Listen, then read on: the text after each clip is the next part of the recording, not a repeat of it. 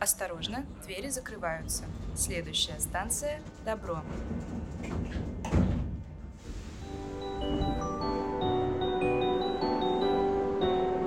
Привет! Это подкаст «Станция Добро» от волонтерского центра НИУФШЕ. Каждый выпуск мы будем останавливаться на разных станциях, связанных с помощью, волонтерством и благотворительностью. Первый сезон – это длинная линия волонтерской деятельности. Каждые две недели мы будем приезжать на новую станцию и узнавать про направление волонтерства. Помогать бездомным нужно, потому что стать бездомным очень легко. Женщина бездомная живет на 16 лет меньше, чем женщина домашняя. С хорошими людьми случаются плохие вещи и наоборот. Я не бездомный, это как бы бездомные, они на вокзале спят. Вот у меня все нормально, у меня просто временные трудности. Мы как-то привыкли, что если ты что-то делаешь, то это как минимум что-то должно быть вот великое на десяточку. А для многих людей хотя бы вот до нуля бы доползти. Меня зовут Маша Иванова. На сегодняшней станции разберемся, что такое социальное волонтерство, как помочь людям, оказавшимся в трудной жизненной ситуации, и углубимся в особенности помощи бездомным. Разберется с нами Дарья Амосова, пиар-специалист на Члешке. Поехали!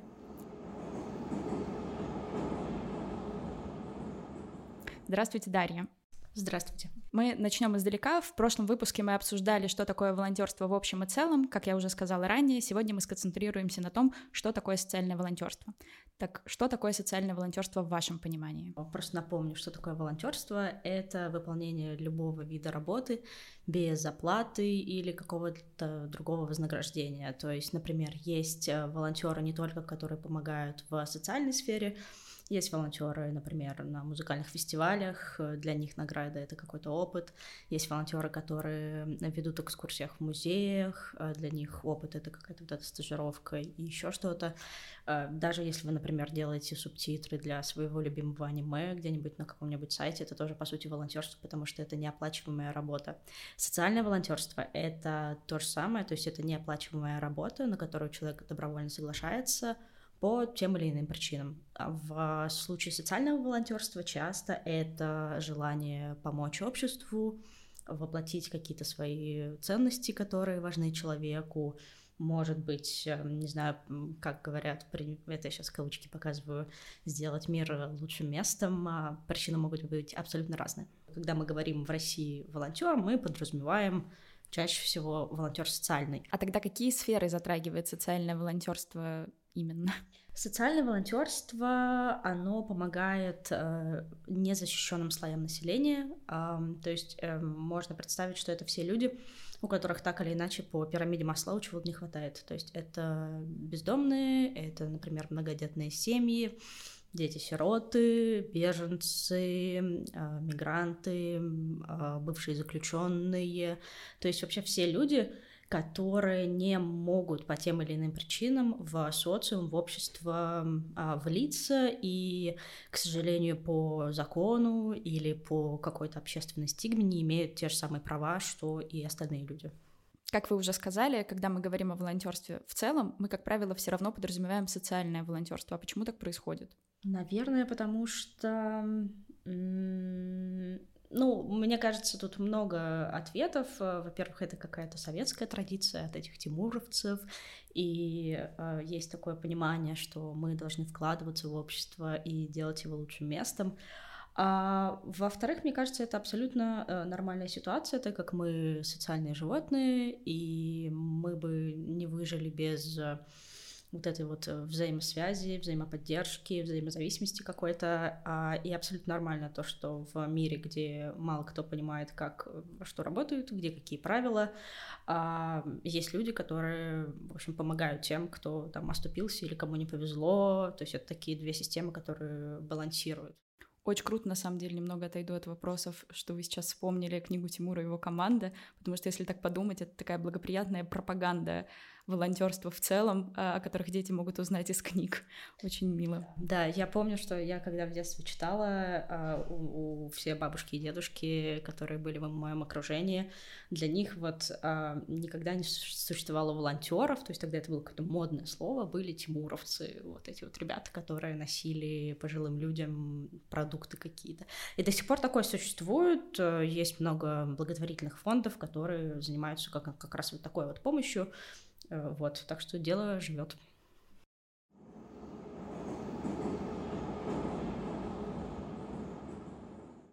Мне кажется, что когда мы говорим о том, кто такие бездомные, мы прежде всего, ну не мы, а обыватель прежде всего вспоминает эту аббревиатуру наверное, советскую бомж, что есть без определенного места жительства, но хотелось бы разобраться, кто такие бездомные на самом деле в представлении фонда и людей в современности.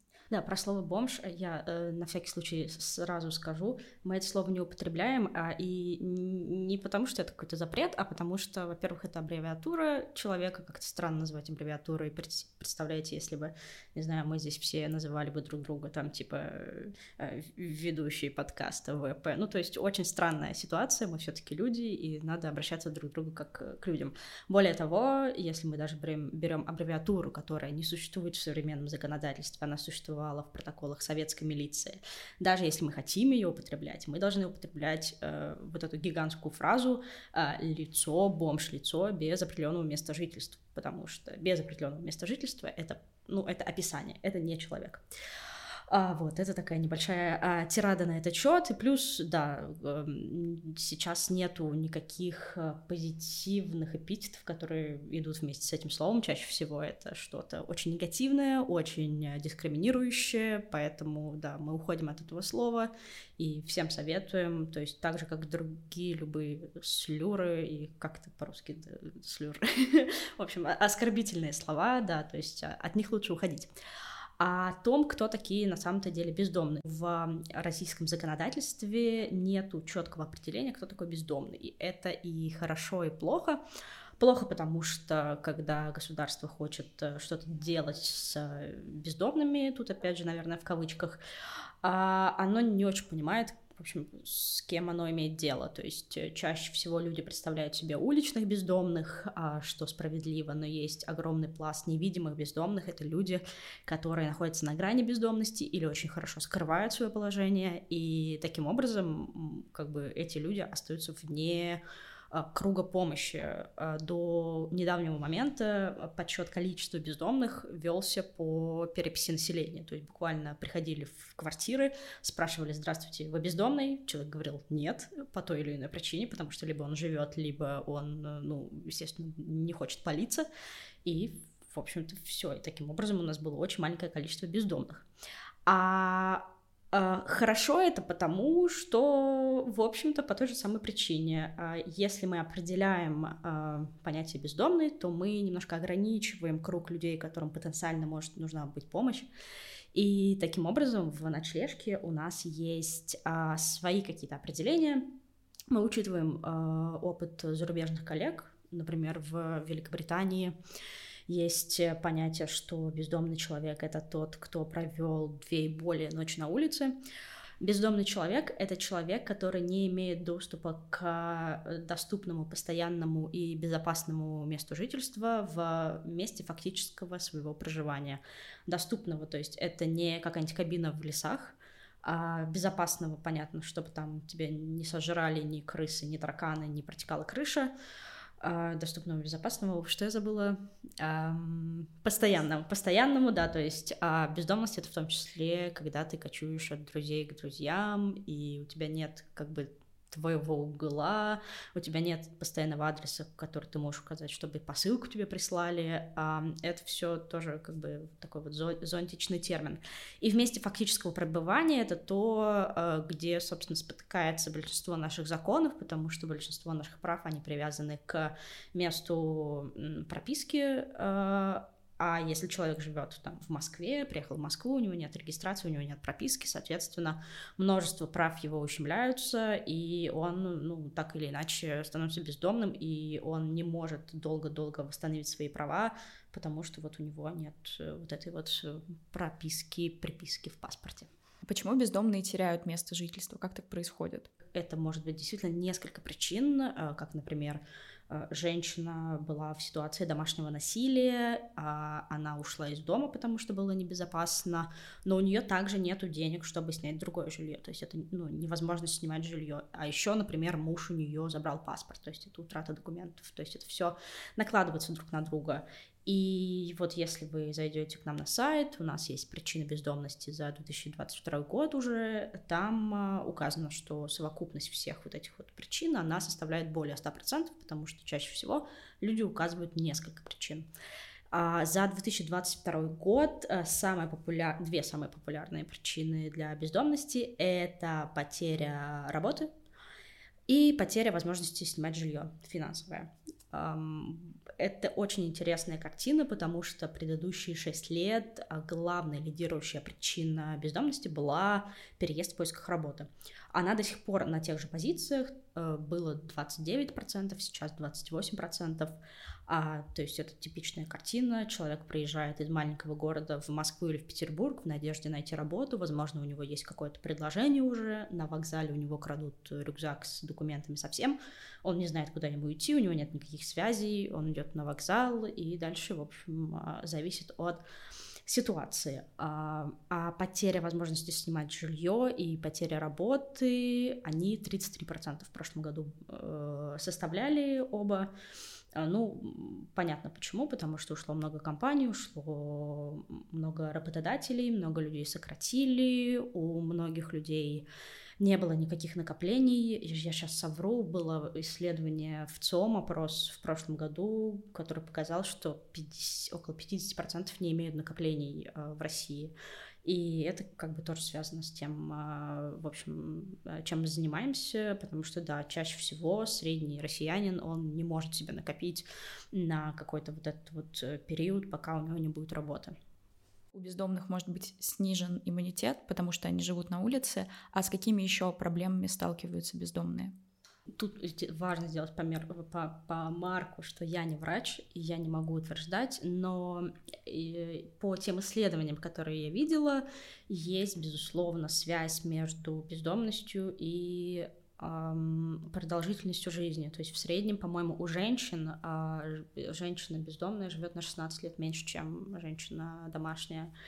А более того, конечно же, если мы говорим про уличных бездомных, то это постоянно подверженность холоду, а, недостаточному и непостоянному питанию. То есть даже если, например, человек питается на условно стоянке ночного автобуса, это все равно один раз в день, а, и, а человеку надо питаться три раза в день.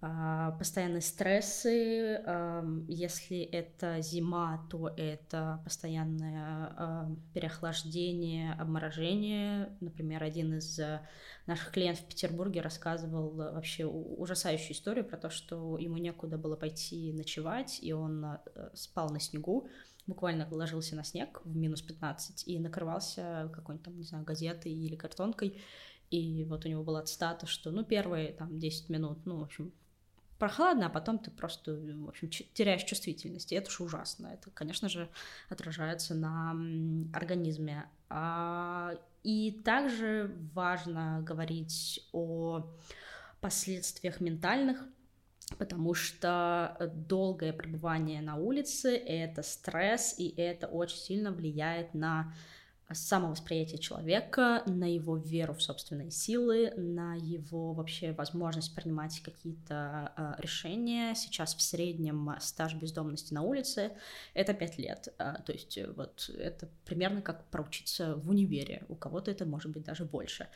И все эти пять лет э, общество тебя либо не замечает, либо как-то очень сильно негативно на тебя реагирует ты постоянно сталкиваешься с проблемами того, что ты не можешь восстановить документы просто потому, что тебе так сказали, просто потому что, в общем, закон так решил. И, конечно, это не может не влиять на вообще твое э, самоощущение, самооценку, и в том числе Поэтому, когда, например, человек заселяется к нам в реабилитационный приют, я потом, возможно, расскажу побольше про это, но вот сейчас, раз это в тему, одно из главных направлений а, работы с людьми, которые заселяли, заселяются в реабилитационный приют, а это приют, который работает для человека не там одну ночь, не две ночи, а на длительный период, там несколько месяцев и до года это работа с психологами, а, потому что очень сложно делать так, как тебе говорит общество, просто найди работу, просто купите себе дом, просто не будьте бездомными. А это очень сложно делать, когда, в общем, тоже общество говорит тебе, что, в общем, ты никто, и тебя не должно существовать, и я не хочу тебя видеть. И очень-очень-очень долго надо работать с человеком, чтобы вернуть ему веру в свои силы, чтобы ему показать, что он на что-то способен, что он ценен. И вот, а, да, конечно же, ну и да, как бы тоже это все депрессия и тревожные какие-то расстройства прицепляются, и это тоже влияет и на физическое состояние. А почему так сложно восстановить документы? Почему нельзя просто прийти в паспортный стол и сказать, меня зовут э, Иван Иванович Иванов, а, пожалуйста, выпишите мне мой паспорт, который положен мне как гражданину РФ? Ну, во-первых, это может быть не гражданин РФ. Во-вторых, эм, просто прийти, не всем просто прийти. Кого-то, кто-то, например, малоподвижный, или, например, у него нет денег, чтобы доехать до МФЦ. Чтобы восстановить паспорт, у нас есть два вида пошлины. Первое, я сейчас, к сожалению, по, перепутаю термины, но, в общем, одна за утерянный паспорт, а еще одна за типа, которые надо восстановлять. И, в общем, одна пошлина 300 рублей, вторая 1500. И людям, которые вот приходят Э, чаще всего наши клиенты, им надо 1500 э, платить, и это ну, часто неподъемная сумма, да и 300 рублей часто неподъемная сумма. А элементарно человека могут не пустить на порог МФЦ, потому что он плохо пахнет или он как-то э, как выглядит и так далее. А, Маша Мурадова, наша социальная работница, недавно рассказывала абсолютно э, сердце выбивательную историю про то, что один из ее, ее клиентов, э, в общем, мужчина пожилой, э, и у него, ну, знаете, как пожилые люди, они часто, в общем, пишут таким крупным почерком очень. А, и вот он пришел в МФЦ, ему дали заявление, сказали, вот, за, э, заполните заявление, и будем восстанавливать вам паспорт. А у него, ну, как бы, вот он ручкой вводит, у него крупный шрифт, и он зашел за какие-то вот эти вот рамочки, за которые не надо заходить. Знаете, как в эти, в, в ЕГЭ, как это, КИМы называются. И у него не приняли заявление и сказали, мы у вас его не примем, если вы будете вот так вот его заполнять. И дядечка ушел абсолютно расстроенный, потому что, ну какая разница, зашел за рамочки, не зашел за рамочки, это вообще не имеет дела. У человека паспорта нет, а вы тут про какие-то, не знаю, э, правописания устроили. Давайте подробнее поговорим о фондах и НКО, которые помогают бездомным. В чем именно заключается их работа и их помощь? Есть очень разные организации, а, вообще очень интересно смотреть, кстати, на международный опыт, потому что в э, Великобритании или в США э, довольно-таки много организаций, которые помогают бездомным, там они исчисляются тысячами, и каждая организация выполняет какой-то маленький-маленький процент э, в общей помощи. Кто-то только, например, кормит людей, вот эти бесплатные столовые делает, кто-то выдают одежду, кто-то исключительно работает с законодательством.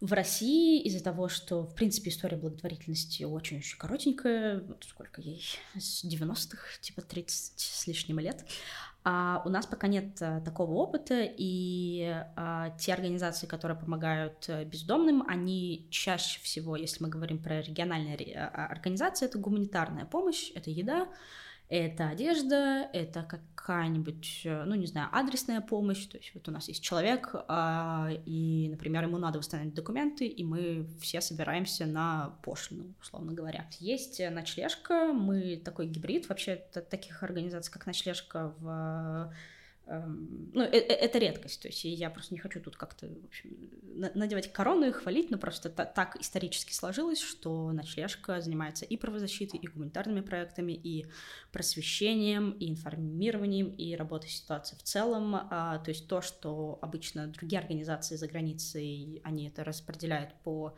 маленьким организациям, и они фокусируются на этом, в общем, ну, в России по тем или иным причинам а, очень много из этого делает ночлежка, очень много делают другие организации, безусловно. То есть есть организации, которые э, помогают э, бездомным с медициной, есть организации, которые помогают э, также с документами. Ну, в общем, да, основные направления это гуманитарная помощь, это помощь э, системная, то есть документы, вот ресоциализация. Вот. И, ну, изменение ситуации в целом, то есть это какой-то пиар, социальная реклама и вот это все, но это пока только зарождается, но я надеюсь, то, что будет когда-нибудь большим и красивым деревом. Как мы уже говорили, есть многие люди, которые считают, что помогать бездомным не нужно. Просто пойди и найди работу, просто пойди и купи дом, просто пойди и сделай уже что-нибудь. Почему бездомные не могут помочь сами себе?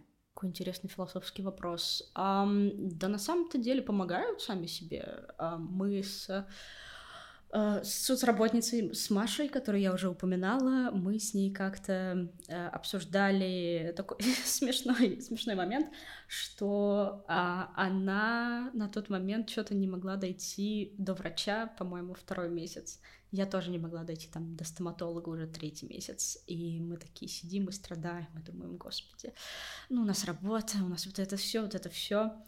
И как-то это совпало с вопросом журналиста. У меня спросили, а почему у бездомных, э, в общем, так мало силы воли, так мало желания что-то менять? И э, сначала я хотела ответить, что, ну, это, опять же, из-за стресса, жизнь на улице, она, в общем, отнимает силы, и поэтому очень сложно быть проактивным в своей собственной жизни, проявлять инициативу. Это, ну, это частично правда. Но с другой стороны, те клиенты, которые приходят к нам, они более проактивные, они более самостоятельные, они более а, вообще хозяева своей судьбы и жизни, нежели многие домашние люди, нежели в каком-то плане мы. То есть это люди, которые приходят, а, например, в душ каждый, там, не знаю, день к 10 утра, они приходят, чтобы занять очередь в душ.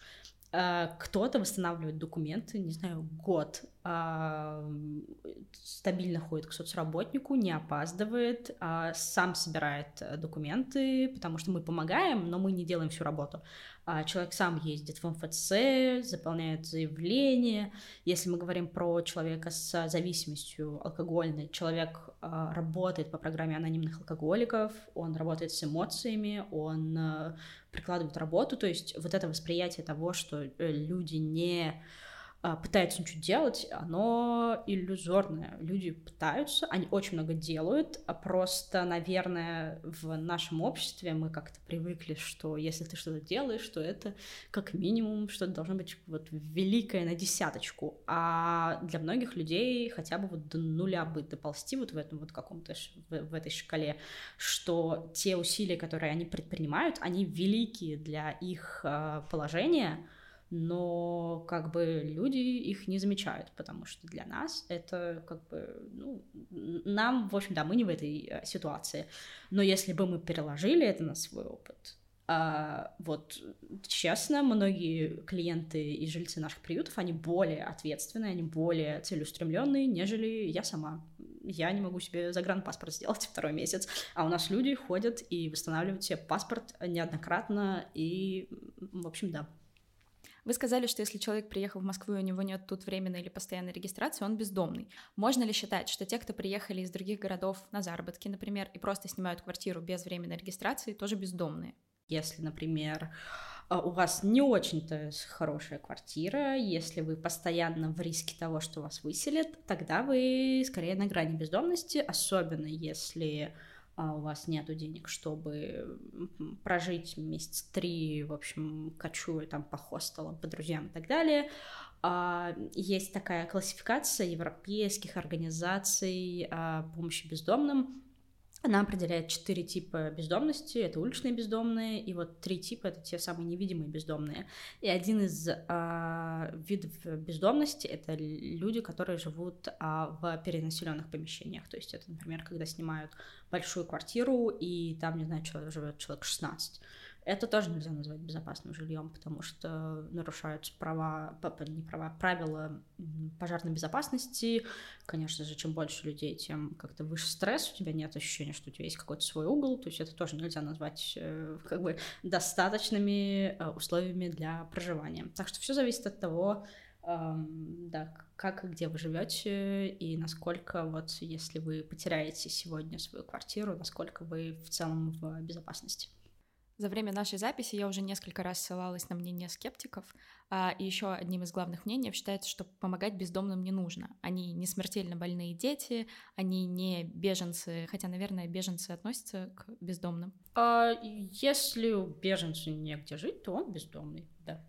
Так почему таким людям, которые сидят в своем теплом углу, у них есть постоянная стабильная зарплата и так далее, почему важно им помочь бездомным? Для меня лично помощь бездомным — это просто нормально, это э, как бы восстановление вот того э, отсутствия баланса, который сейчас э, есть. То есть это про э, социальную поддержку, про социальную помощь. Помогать бездомным нужно, потому что стать бездомным очень легко, а, а выбраться э, с улицы очень сложно. Все скептики, которые, в общем, говорят про то, что не надо бездомно помогать, а в каком-то плане очень рада за них, что у них такая хорошая жизнь, что они с этим не сталкивались. Это такое когнитивное искажение веры в справедливый мир, что э, человек думает, видимо, что если с кем-то что-то случилось, то он сам это заслужил, что он сам на себя это наслал, что это все, скорее всего, а, последствия его действий. Очень удобно жить в таком мире, а, очень оберегает от вообще вот этого, знаете, как в сериале «Как я встретила вашу маму», звука бьющегося стекла, про то, что мир, в общем-то, не такой, то, что с хорошими людьми случаются плохие вещи и наоборот. И, ну, в общем, да, то есть, если человек не хочет менять свою точку зрения, э, в общем-то, пожалуйста, пусть живет в таком мире, э, в общем, храни его Бог, и, ну, в общем, удачи по жизни. Если же человек э, понимает, что мир э, бесконечно разнообразный и бывают вообще разные ситуации, мы всегда готовы ему э, показать, как можно помочь, показать, как вообще все случается с людьми и какие бывают разные ситуации. В общем, как-то так когда мы готовились к этому выпуску, я поняла, что со стороны может показаться, что проблемы бездомности в России, они незначительны, так как в той же Америке бездомные могут наполнять и захватывать отдельные районы, приставать к людям на улице и создавать кучу всяких проблем и для государственной системы, и для обывателей. А в России же такого почти нет. Значит ли это, что в России совсем нет проблем с бездомностью? Ой, какой вы хороший вопрос задали, и с такой формулировкой столько вообще хочется сказать. А сейчас, э, во-первых, про то, что отсутствует проблема бездомности в России по оценкам а, исследовательского агентства Validata около 2 миллионов бездомных. В Москве 234 тысячи, в Петербурге 64 тысячи. И там есть математическая модель, которая помогает вычислить э, количество бездомных для любого крупного города. Я бы не сказала, что это отсутствие проблемы. А если мы смотрим на опыт других стран, в США там действительно много бездомных, а, но там и население больше. Если мы смотрим на процент количества ну, а, домашнего населения в кавычках и бездомного, то в России он довольно большой, то есть он приближается их там, от, от 1 до 2 процентов. В США там соотношение другое, я сейчас не скажу цифры, но процент там типа у 0,05 процентов, вот так вот про э, нападают людей на улицах, э, тоже в, вопросик, э, потому что откуда есть э, э, данные, что это человек бездомный. Э, тут такой момент, э, как бы чаще всего, если на вас нападает человек на улице, он вам не показывает паспорт и не говорит, что он бездомный. Э, то есть это есть такой стереотип, и я понимаю, откуда он берется, э, но согласно данным МВД, по-моему, за 2020 2021 или 2022 год, уже сейчас не вспомню, опять же, на нашем сайте есть, большинство а, преступлений совершают не бездомные люди, а люди, у которых есть э, дом. Проблема с бездомностью в России есть, а, потому что как минимум, а, ну да, вот как минимум есть эти 2 миллиона, и э, тут еще, знаете, важно, когда мы говорим о бездомности, Э, важно разделять, что мы боремся с бездомностью, вот как явлением, но мы не боремся с бездомными людьми, э, потому что это люди, это люди, которые попали в э, то или иное положение. И очень часто есть такой нарратив, что вот там, типа, давайте всех бездомных куда-нибудь отправим, заберем, в общем, скроем от глаз наших, с глаз долой и сердца вон. Ну, это же не булыжники на улице, это люди, а, с которыми нельзя так поступать, с которыми, ну, в положение которых так или иначе надо а, входить. И, соответственно, если у нас 2 миллиона человек потенциально имеет шанс оказаться на улице или уже там, то это я бы назвала проблемой. Это круто, что в России есть э, такое большое количество организаций, которые занимаются проблемами бездомности, но что насчет государственности? Насколько государство регулирует эту сферу, как оно помогает или не помогает фондам, в какой-то сейчас стадии вообще находится? Тут все зависит от города. Например, в Москве ну, традиционно немножко получше с этим. У нас есть э, какая-то вот помощь от э, государства, ну, скорее даже не от государства, а от правительства Москвы, которая там вот помогает э, делать центр социальной адаптации или которая прислушивается к опыту там, ночлежки или других коллег э, в том, чтобы делать помощь видимой и доступной. В Петербурге тоже там э, есть, ну, так как ночлежка — это петербургская организация, давно уже сотрудничаем с... Э, не сотрудничаем, а как бы консультируем и помогаем э, правительству Санкт-Петербурга, соответственно, какие-то инициативы, которые мы продвигаем, там, не знаю, про вакцинацию, про маршрутную э, дорожную карту, они принимаются. А, но есть абсолютно куда расти, Какие стереотипы мешают работе НКО, помогающим бездомным? Как часто вы вообще сталкиваетесь с людьми, которые говорят, нет, не надо им помогать, э, вот отправьте их в трудовые лагеря или сделайте что-нибудь такое, лишь бы не на наших глазах? Ой, да постоянно. Просто это уже такая а, реальность. Понятно, что это немножко бороться с ветряными мельницами, и понятно, что... Ну, в общем, у нас нет цели а, никого переубеждать, а у нас есть цель а, как бы собирать вокруг себя комьюнити, которое понимает, э, в чем дело, и обучать тех, кто готов обучаться. А какие стереотипы? Ой, мне кажется, что в принципе, само понятие бездомного человека это такой, знаете, вещь в себе, стереотип в себе я всегда вспоминаю э, эпизод э, эм, Черного зеркала. По-моему, он называется Люди против огня. Если что, сейчас будут спойлеры для тех, кто не смотрел. А, в общем, это эпизод про то, как солдат э, армии он сражается с монстрами, которых называют тараканы. Вот, и там, не знаю, в, э, по телевидению э, все говорят, что это люди-герои, все как бы поддерживают этих людей, говорят, вот вы молодцы, вы защищаете наше место от того, чтобы их захватили тараканы. И где-то в середине э, эпизода человек понимает, что никаких тараканов не существует, а, э, как бы он видит тараканов, потому что у него фильтр в в общем, в линзах, которые там во вселенной черного зеркала у всех э, героев. То есть это как бы такая э, иллюзия. И он, э, там, не знаю, убивает э, абсолютно невинных людей, э, бедняков, э, бездомных в том числе.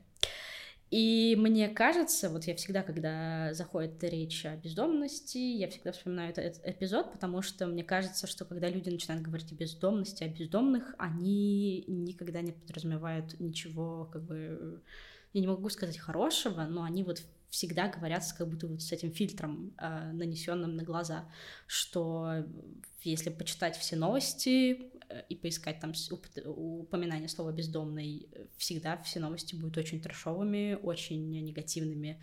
Если мы говорим о помощи, вот то же самое, то есть любой, вообще любой поступок бездомного человека, он э, э, утяжеляется в тысячу раз только потому, что человек бездомный. Может быть, я говорю какими-то немножко абстрактными философскими терминами, но, опять же, был какой-то стендап, э, в общем, э, не помню, к сожалению, имя, комик рассказывал о том, что вот у всех есть какой-нибудь друг, который а, творит какую-то дичь, и вот Э, эта дичь одобряется до тех пор, пока человек не станет а, бездомным. То есть человек может, не знаю, плясать голым на улице, и все такие думают, ой, какой он весельчак, душа компании. Вот если то же самое сделает бездомный человек, он попадет в новостные сводки, где комментаторы будут говорить ему, что он, в общем, э, весь такой плохой и развращает детей. А постоянно есть вот этот вот фильтр э, а, с которым приходится работать. Постоянно приходится этот фильтр немножко такой влажной тряпочкой очищать и напоминать людям, что мы говорим не об инопланетянах, не о тараканах, мы говорим о людях, а, которые такие же люди, как мы. Никто не хотел в детстве быть бездомным. Бездомные люди — это те, с кем мы ходили, не знаю, в школу, с кем мы работали, кто, не знаю, там нам помогал, консультировал в магазине, кто, не знаю, там встречался нам на улице, с кем мы проводили лучшие моменты жизни, вот это все. А, такие же люди абсолютно. Вот, с этим постоянно приходится сталкиваться, это постоянно надо транслировать, а, ну, чтобы человек в том числе а, осознавал, что бездомность это не так далеко. То есть есть восприятие, что бездомными людьми становятся только там какие-то особенные в кавычках люди. И с одной стороны есть доля правды в том, что некоторые люди чуть в большем риске стать бездомными, например, выпускники детских домов, а, например, э, мигранты, например, эм, люди, у которых, ну, изначально, например, не было права на жилье какое-то, но при этом, э, тем не менее, рискуют э, так или иначе все, потому что, ну, бывают разные ситуации. Откуда у людей столько ненависти к бездомным? Откуда берутся эти стереотипы и правдивы ли они? Наверное, надо спросить у самих людей. Не знаю. Возможно, да, это вера в справедливый мир, это вера в то, что человек э, всегда получает то, что он заслуживает. И, наверное, недостаток информированности и осведомленности. Опять же, мне в школе вообще никто не говорил про э, то, кто такие бездомные в университете. Мне никто не говорил про то, кто такие бездомные. Я, безусловно, тоже думала какими-то стереотипами. И, соответственно, когда ты живешь с этой парадигмой там лет 20, 30, 40 и дальше, тебе очень сложно перестроиться.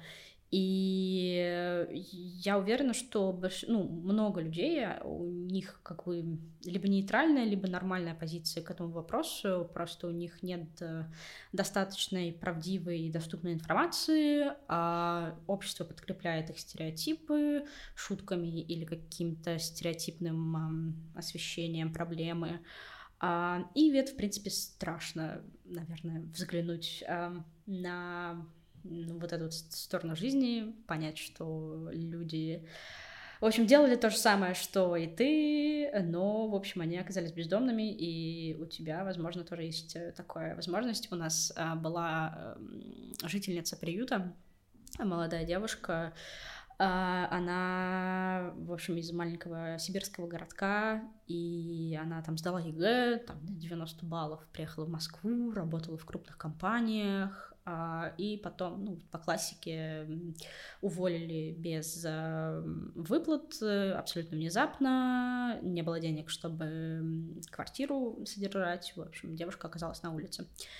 И э, мы с ней очень хорошо заобщались, и это был абсолютно сюрреалистичный опыт, потому что мы с ней вообще не говорили про бездомность, мы говорили с ней про любимые тиктоки, мы с ней обсуждали сериал «Книжный магазин Чук Блэка», мы с ней что-то шутили, э, в общем, как-то сплетничали. И, по сути, человек ну, вот с такой же историей, как у меня, я тоже из Сибири, тоже там, типа, сдавала ЕГЭ на много баллов, тоже приехала в Москву, чтобы найти работу.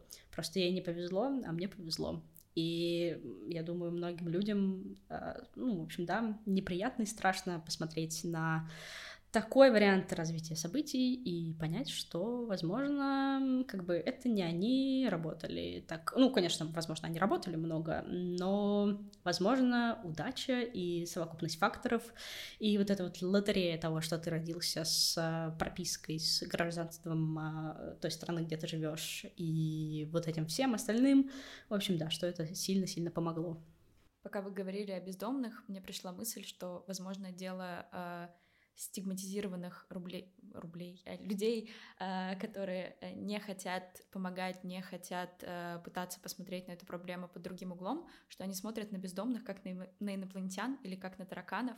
Даже когда мы сейчас говорим об инопланетянах, нам почему-то всегда кажется, что они прилетят, нас обязательно захватят, разгромят тут нашу планету и сделают нашу жизнь только хуже. Хотя мы никогда этих инопланетян не видели. И, возможно, просто чтобы нас, наш мир был чуточку лучше, надо перестать относиться к инопланетянам и к бездомным, как к инопланетянам. Это интересная мысль, да, вы правы. А, мне кажется, просто инопланетяне вообще боятся к нам приезжать. Я бы тоже не хотела, как эта планета странная. Да, сами засорили, сами виноваты.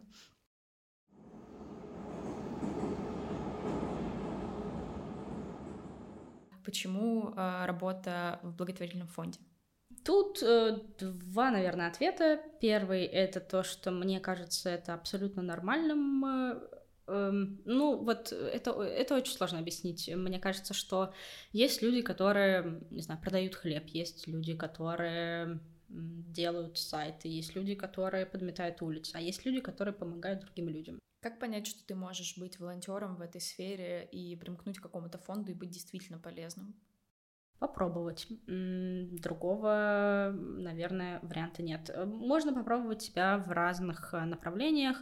Абсолютно нормально, что э, одно направление, ну то есть, когда я говорю направление, это я имею в виду не только проекты ночлежки, но и проекты каких-то других организаций, а также э, разные вариации. Это работа с людьми, это работа не с людьми, это работа прямая, это работа удаленная. Вот попробовать разные разные вариации и посмотреть, что нравится. Универсального ответа нету. А, есть люди, которые предпочитают помогать тем, а, ну, чем они зарабатывают на жизнь, например. А кто-то предпочитает делать абсолютно диаметрально противоположное кто-то не любит общаться с людьми, но общается с людьми вот исключительно, когда приезжает помогать, а кто-то наоборот, а, не знаю, все время проводит в компании других и поэтому предпочитает тихо, не знаю, термосы мыть ночью.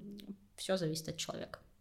Какие особенности для волонтеров или для сотрудников этой сферы есть в особенности с бездомными? Мне кажется, что да, вот тут, тут тут важно, а, если мы говорим о помощи бездомным, помощь бездомным, она не всегда бывает непосредственно человек к человеку. А есть люди, которые, например, составляют списки вакансий, есть люди, которые, не знаю, помогают прозванивать какие-то компании, не знаю, помогают с копилками. То есть тут, когда мы говорим про помощь бездомным, я, естественно, думаю про то, как бы, что делает ночлежка, но это не единственное вообще, кто помогает бездомным.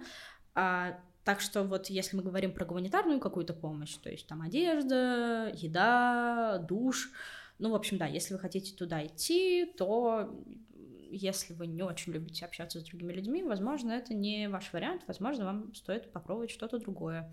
Что касается, там, не знаю, боязни заразиться чем-то, а, опять же, советую почитать какие-нибудь современные исследования про то, как передается туберкулез. Спойлер, он не передается, там, не знаю, от того, что вы просто зашли в комнату, там нужны особенные условия, недостаток вентиляции, открытая форма, но опять же я не врач, поэтому не буду утверждать, лучше почитайте какие-нибудь исследования. То же самое про ВИЧ э, не передается в, там, не знаю, в, если вы в комнату зайдете.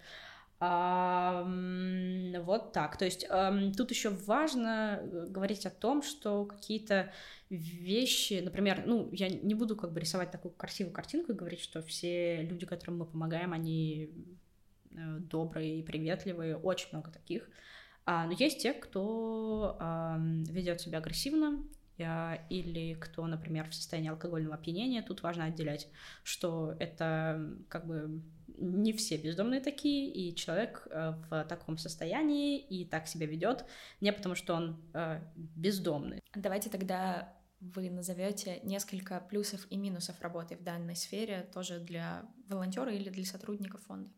Плюсы это комьюнити огромное. Вот э, у нас, э, в принципе, и в ночлежке, и в других организациях, в принципе, вся благотворительная сфера это такой, ну, естественно, не все дружат со всеми, но э, проработав, например, в коммерции, я могу сказать то, что вот благотворительная сфера, она намного более неформальная, она намного более про помощь мне кажется, еще плюс это возможности поля для экспериментов, потому что так как сфера молодая и много что никто не пытался делать и не как бы не предпринимал попыток, а, очень здорово экспериментировать. Это касается и проектов ну, например, там, информированности, социальной рекламы. Это касается и каких-то проектов э, помощи людям. Минусы Наверное, высокий риск э, профессионального выгорания. А теперь мы наконец-то проговорим подробнее про сам фонд «Ночлежку». На сайте благотворительного фонда указано, что «Ночлежка» — это старейшая благотворительная организация, помогающая бездомным. Она была создана в 1990 году в Петербурге. Почему подобных организаций в России не было до этого? Потому что был Советский Союз, а в Советском Союзе благотворительности не было. А, правительство Советского Союза думало, что при коммунизме, социализме мы будем так хорошо жить, то что помощь не нужна будет никому. И, соответственно, ну, у нас там был э, даже, не знаю, какой-нибудь Красный Крест, э, в общем, его там... Ну, его не закрыли, его там переформировали, деньги отправили на открытие Артека, вот. А, ну, в целом благотворительных организаций не было, вот 90-й год это, это все еще Советский Союз, по сути, но вот уже начали какие-то появляться зачатки. А как создавалась ночлежка? То есть кто был ее основателем и как начиналась работа фонда? Почему люди вообще решили собраться и сказать, ого, надо вот помочь бездомным? Это был, эм, по-моему, январь 90-го года, не уверена. А, это был Санкт-Петербург.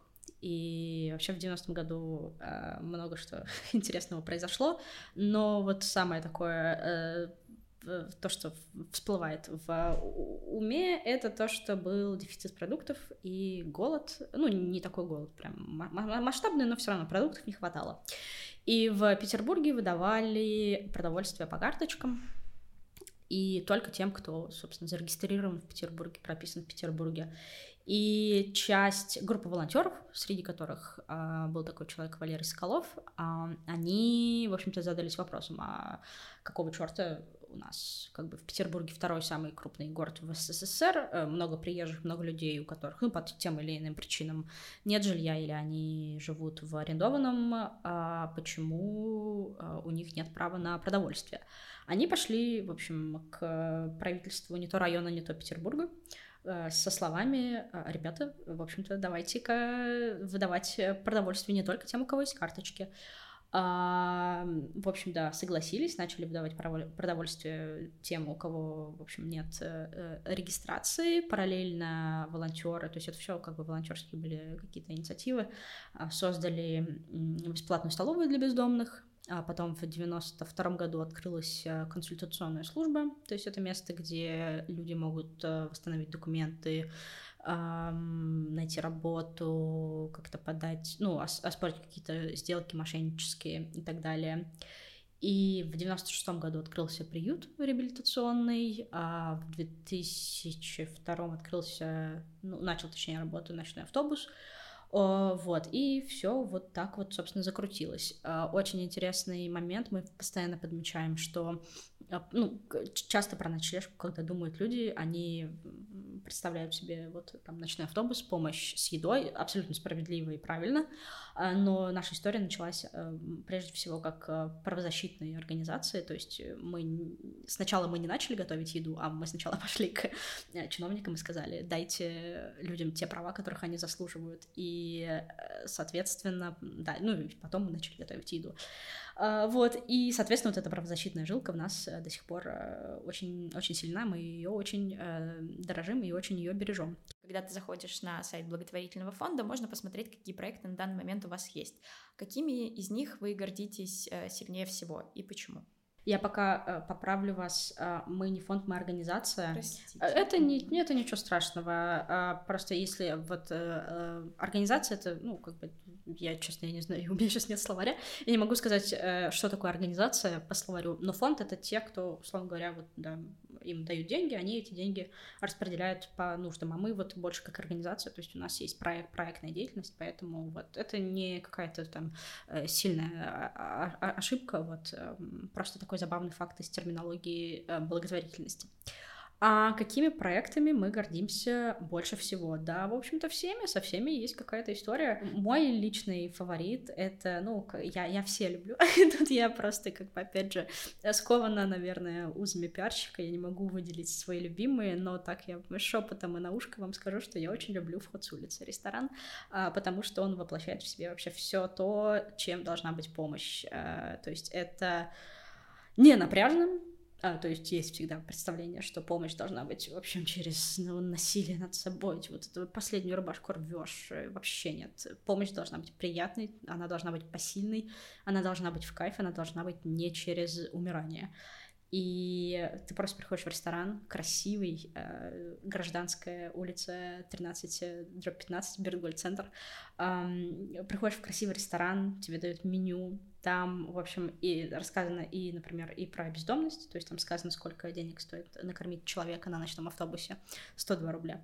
И а, также там есть просто вкусное меню, а, всякие там, не знаю, тыквенный суп и э, всякие там, не знаю, веганские опции есть, и, не знаю, коктейли. И вот и, и, и при этом на кухне работают, э, стажируются люди, которые вот в прошлом были бездомными, и сейчас они учатся, и вот они сдают экзамен, и потом они сами ищут работу, мы им помогаем, конечно, если у них запрос есть. А, например, один из стажеров Дмитрий устроился в Буше, еще одного стажера вообще забрали в какой-то элитный петербургский ресторан, где паста стоит 15 тысяч. А, вот, и всегда, когда я туда прихожу, это необычайное вот это вот э, чувство того, что так и надо, что, в общем, помощь другим, она, в общем, и должна так выглядеть, что это красиво, это интересно, это то, куда ты можешь позвать друзей, и все вообще, кто приезжает в Петербург, я всегда их туда вожу, и все такие, вау, нифига себе, мы даже не знали, что такое бывает. И они через это узнают о ночлежке. Это очень круто. На самом деле меня очень вдохновил э, ресторан «Вход улицы». Лично я узнала о нем только когда готовилась к выпуску, и это по-настоящему для меня выделяющийся проект. Э, я очень восхищена тем, что вы это, в принципе, сделаете. А для наших слушателей напомним, что если вы хотите подробнее узнать о проектах, которые есть на ночлежке, пожалуйста, заходите на их сайт, читайте, узнавайте и думайте, как вы можете помочь, если хотите, конечно же. Вы уже говорили о том, что ночлежка в Москве — это филиал петербургской организации. Открылась она не так давно, в 2018 году. И на сайте «Такие дела» этому была посвящена статья о том, что часть москвичей вроде бы на том месте, где вы собирались э, открыть э, филиал, взбунтовалась. И там появился в статье такой термин, который называется «not in my yard». Э, что это за термин э, и что хотели эти люди, которые не давали открыться ночлежке в Москве? Not in my yard — это э, как бы такой ну, я не скажу, что термин это такое явление, когда люди ну, не хотят в своем дворе буквально а, видеть а, проекты помощи не обязательно бездомным. А, есть очень много разных примеров. Что случилось тогда? Получилось так, то, что мы открыва... мы собирались открывать культурную прачечную в Савеловском районе в 2018 году. И там были ошибки с нашей стороны, то есть мы подумали, что в Петербурге, в общем, нас все любят, все ждут открытия наших проектов, потому что видят, что это помогает и жильцам города, и людям, которые там оказываются в уязвимом положении, потому что, опять же, в Петербурге из-за того, что, ну, там есть, конечно, люди приезжие, но все равно проблема бездомности, она воспринимается как э, проблема города, то есть там, не знаю, какой-нибудь твой бывший преподаватель может оказаться на улице, вот, а, что, конечно, может быть и в других городах, ну вот это просто вот такая вот особенность в Петербурге, в общем, про ночлежку знали, знают, и очень хорошая там репутация. И мы почему-то решили, что, в общем, в Москве мы можем тоже прийти и сказать, ребята, мы вам сейчас поможем. Это было неправильно, надо было спросить сначала у людей, что им самим надо, и, соответственно, люди взбунтовались. А, да, то есть жители Савеловского района, они не хотели а, видеть а, прачечную, бесплатную, низкопороговую, куда может прийти любой человек и постирать свои вещи в своем районе. Не хотели они это, потому что и мы не объяснили достаточно хорошо, что это такое, и мы не подготовились к каким-то возможным а, вопросам со стороны, потому что, ну, как бы мы решили, что ночлежка в Петербурге все нормально, мы открывались, и здесь проблем не будет. Можно почитать э, интересные статьи про то, как мы выбирали, мы выбрали три жителя района и предложили им за свой счет съездить в петербургскую ночлежку и показать, как все устроено. И вот они съездили, мы им все показали, они встретились э, там с председателем, они встретились с, со всеми проектами, со всеми работниками, которые мы объясняли, ну, в общем, как это все строится, и это был вообще потрясающий опыт, а, потому что там а, были люди, которые категорически были против, были люди, которые просто сомневались, а были те, кто справедливо указывал на то, что мы просто изначально не дали достаточно информации. И э, эта история очень нас сильно закалила и обучила. И вот когда мы открывались в 2020 году, то есть это в 2018 году мы, мы не открыли прачечную, а, но мы с, вот нашли здание, где бы мы могли открыть консультационную службу в 2020 году.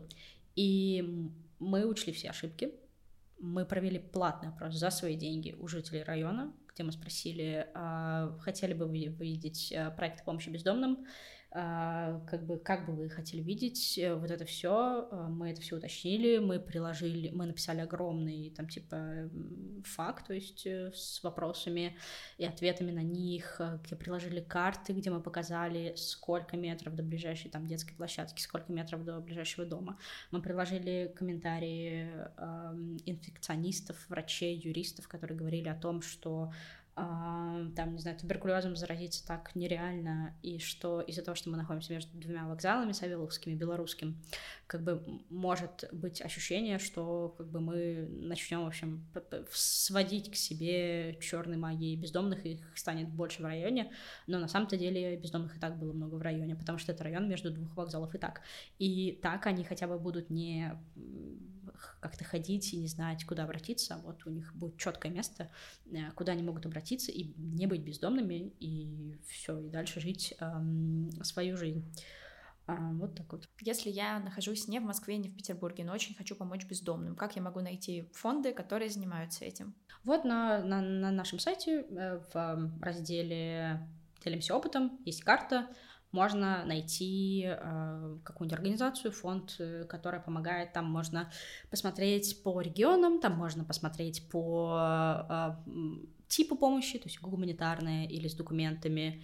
Э, и также, ну, в принципе, наверное, как вариант погуглить, э, там, не знаю, какой-нибудь э, город Кемерово, помощь бездомным и, в общем, посмотреть.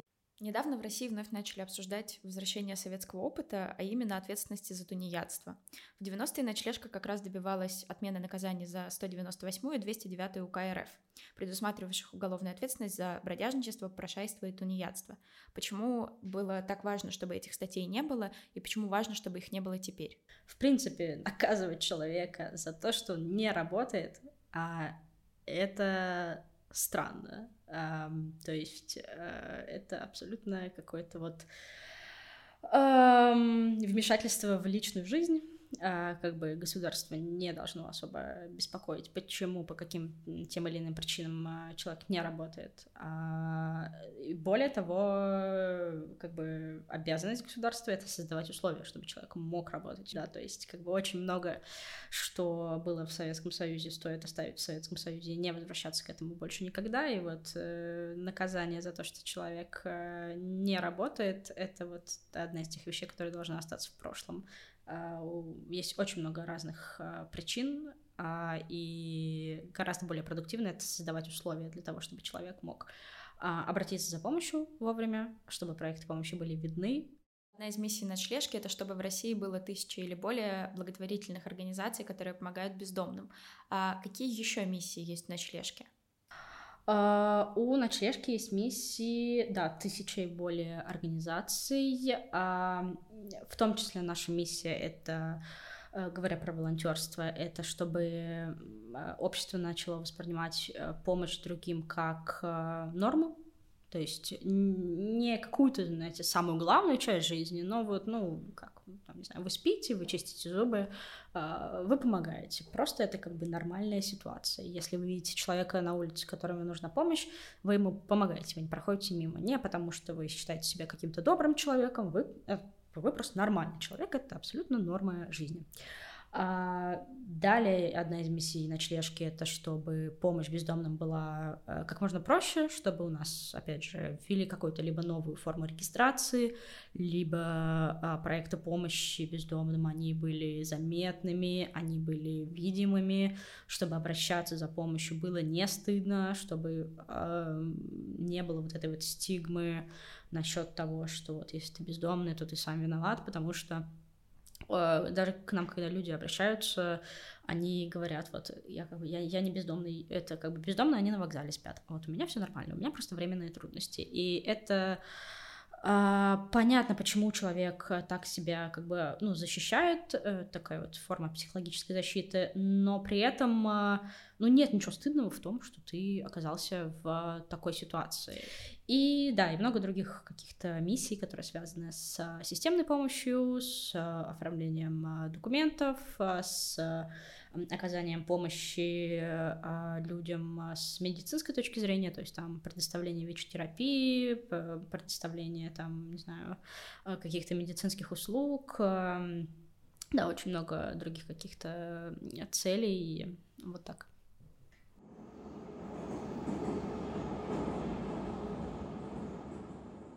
Как стать волонтером в ночлежке и можно ли помочь вам другими способами, переводом, одеждой или как-то по-другому?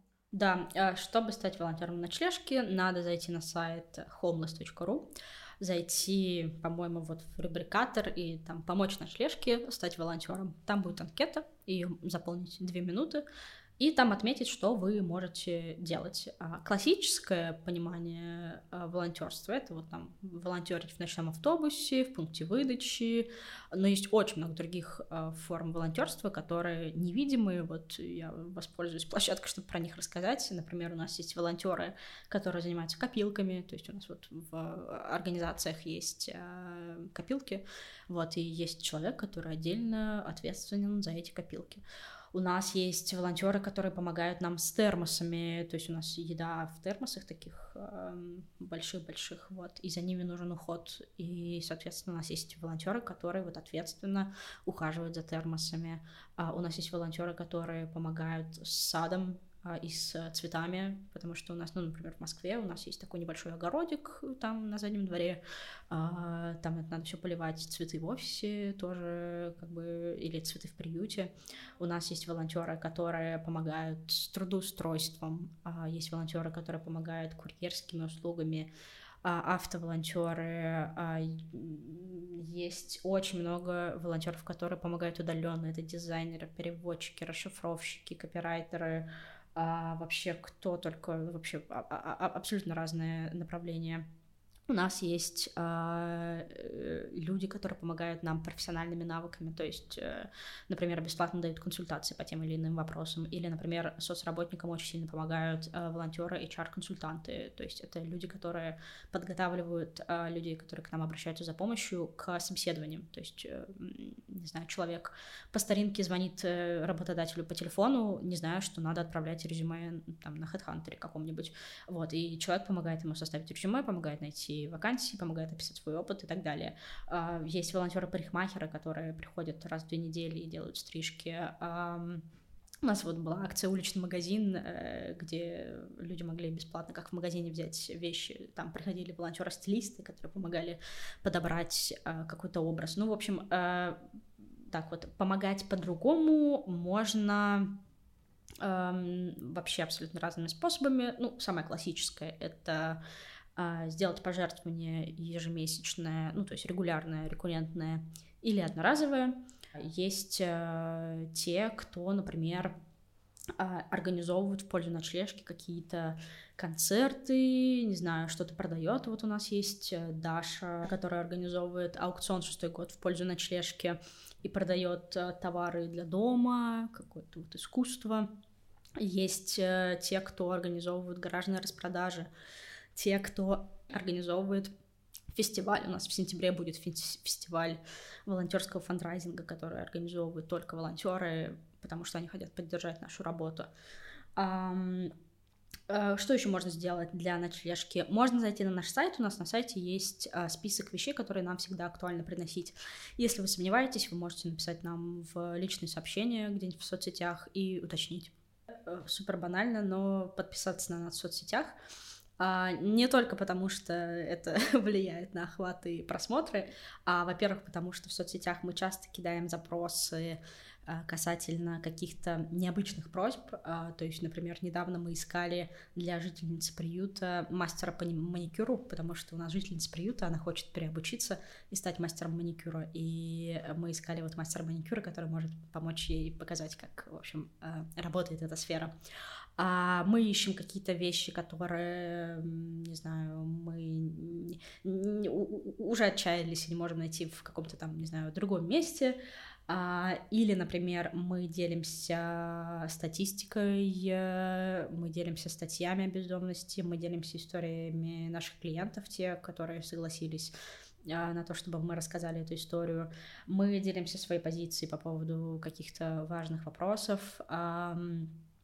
И, ну да, и, в принципе, мы очень любим э, общаться в соцсетях. Э, там у нас и волонтеры постоянно что-то э, прикольное делают, э, что-то рисуют, фотографируют э, и так далее.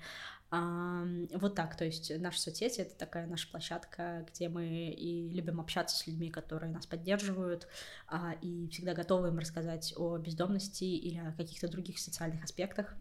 И у нас есть финальный вопрос, который, я надеюсь, станет э, доброй традицией нашего подкаста. Какая самая веская причина заняться волонтерством здесь и сейчас?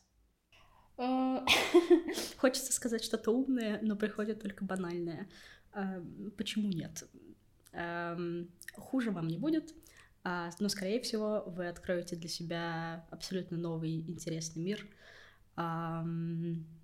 который вам раскроет много нового и интересного о себе, о мире вокруг.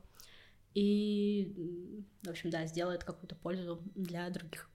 Большое спасибо, Дарья, за то, что поговорили с нами, просветили нас. Э, мы стали гораздо умнее за эти э, часы за эти минуты, что мы провели с вами. А, поэтому всем рекомендуем подписываться на соцсети Ночлежки, быть активными и не бояться помогать.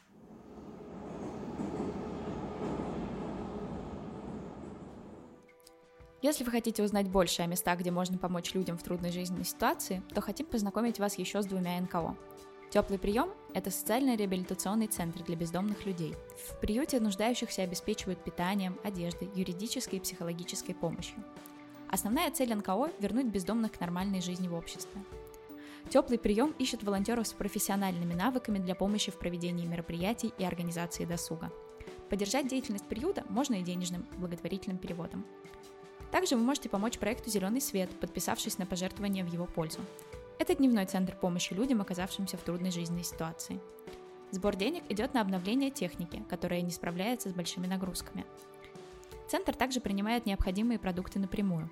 Узнать больше можно на сайте справедливой помощи доктора Лизы.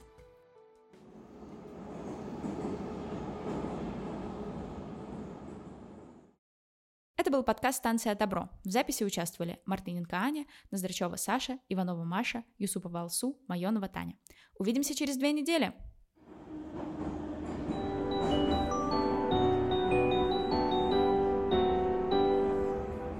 Поезд дальше не идет. Просьба освободить вагоны.